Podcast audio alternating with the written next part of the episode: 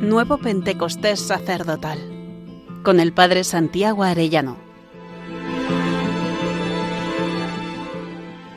Décimo primer día, la encarnación y el sí sacerdotal.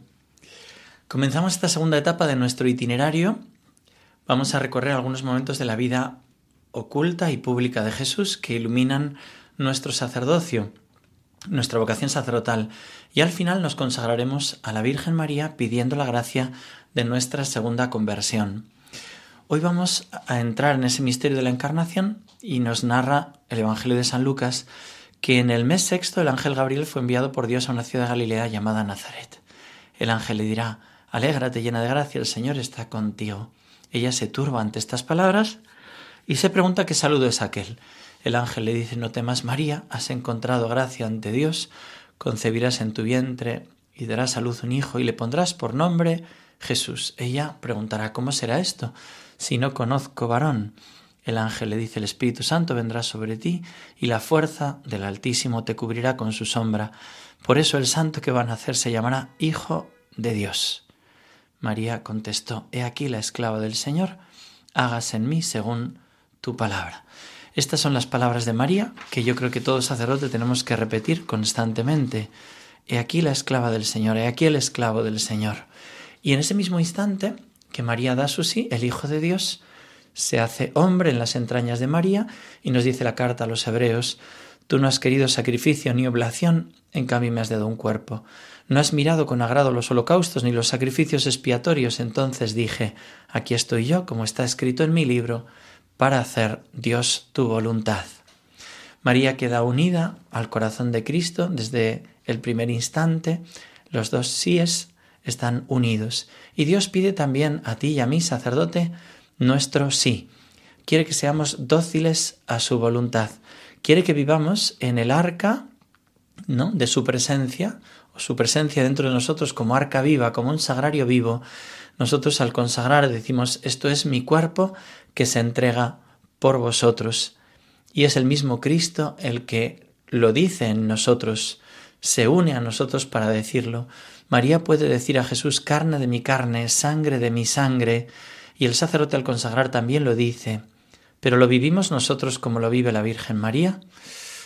Hay una gracia que recibió la beata mística Concepción Cabrera de Armida el día de la Encarnación de 1906, 25 de marzo.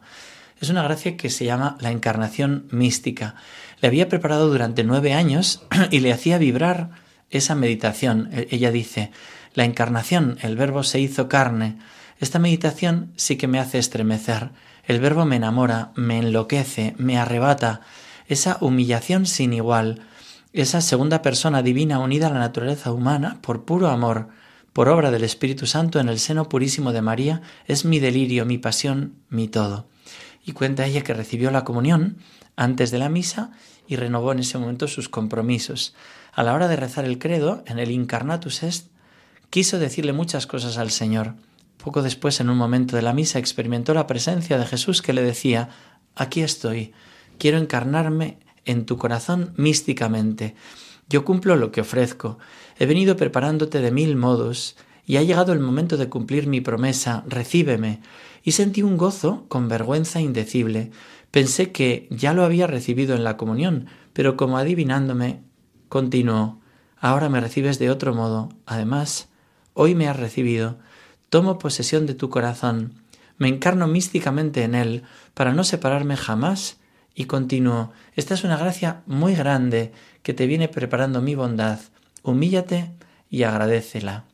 Es obvio, dice uno de los grandes comentaristas de esta, de esta mística, es obvio que no se trata de una nueva encarnación, sino con ella se pretende significar que la humanidad singular, asumida hipostáticamente por el Verbo, vaya a ser aumentada con la humanidad de concepción. No significa eso.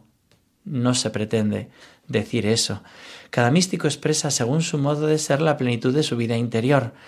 La gracia que recibió Concepción es una faceta de la unión con Dios con el alma. Esta gracia denota en Concepción un grado intensísimo de la acción del Espíritu Santo, en ella por la cual ese espíritu la ha hecho adherirse fuerte y visiblemente a la Iglesia Madre. Al concederle Dios esta gracia, la recibe al modo del recipiente que es ella, es decir, de acuerdo con su ser maternal.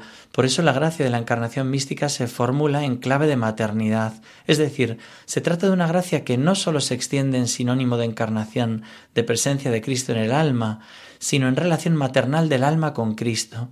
La gracia de la encarnación mística tiene las características de un amor maternal para con el Verbo encarnado. Contiene una realidad que permite que, en sentido metafórico respecto de la maternidad de la Virgen María, Jesús pueda ser llamado Hijo de su corazón. Bueno, es un modo, em, digamos, metafórico, es, es análogo, ¿no? Solamente hay una encarnación, está claro. Jesús le dirá, yo en cierto sentido he venido a ser hijo de tu corazón tendrás y muy crecido ese martirio de verme crucificado en tu corazón. Ya has comenzado a experimentarlo. Es muy fino, es muy doloroso, es la misma esencia del dolor, porque es la del amor. Y lo de descubrirte aquel secreto que tú no te hubieras atrevido solo a pensarlo, que soy en cierto sentido como hijo de tu corazón, como si tu corazón, hija, fuera mi madre. Y quiero que así sea, que sea, pero como fue el de María, con sus mismas virtudes y cualidades, imítala, estudiala, modela tu corazón con esa bella imagen. Cuánta maternidad espiritual de mujeres santas y de nuestras propias madres eh, hay para con los sacerdotes, ¿no? Bueno, si una madre de familia le pide y le regala, si a ella le pide y le regala esta llamada a vivir esta encarnación mística siendo como María, creo que más aún nos lo quiere pedir y regalar al sacerdote. Nosotros de modo análogo, como María, también estamos llamados a traer la carne de Cristo en nuestro interior y darlo a las almas. Hemos de vivir unidos profundamente a Cristo. El Señor pide nuestro sí, que venzamos como María los impedimentos que veamos, vivir íntimamente unidos a Cristo. Se dice que San Francisco de Asís fue el hombre que más se pareció en esta tierra a Jesús, pues pienso que nosotros que somos alter Christus, otra vez Jesús por el sacerdocio, por el orden sacerdotal, tenemos que pedir esta gracia de vivir totalmente unidos a Él.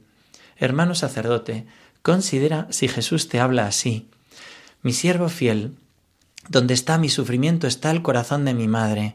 Ella sigue en el Calvario clamando con dolor indecible ante mi Padre. Perdónales, no saben lo que hacen.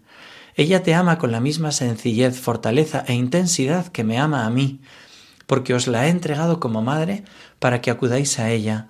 Ella es la hija predilecta del Padre. Sobre ella se posó la mirada de misericordia infinita, mi Espíritu Santo.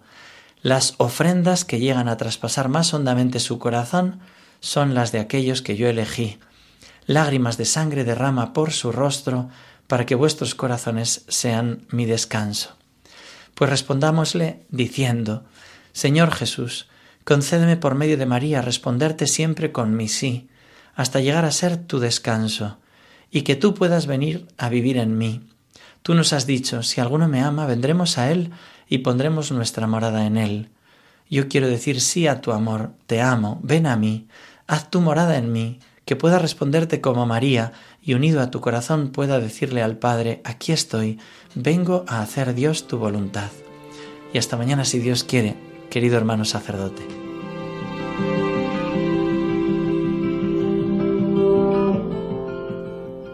Nuevo Pentecostés sacerdotal con el Padre Santiago Arellano.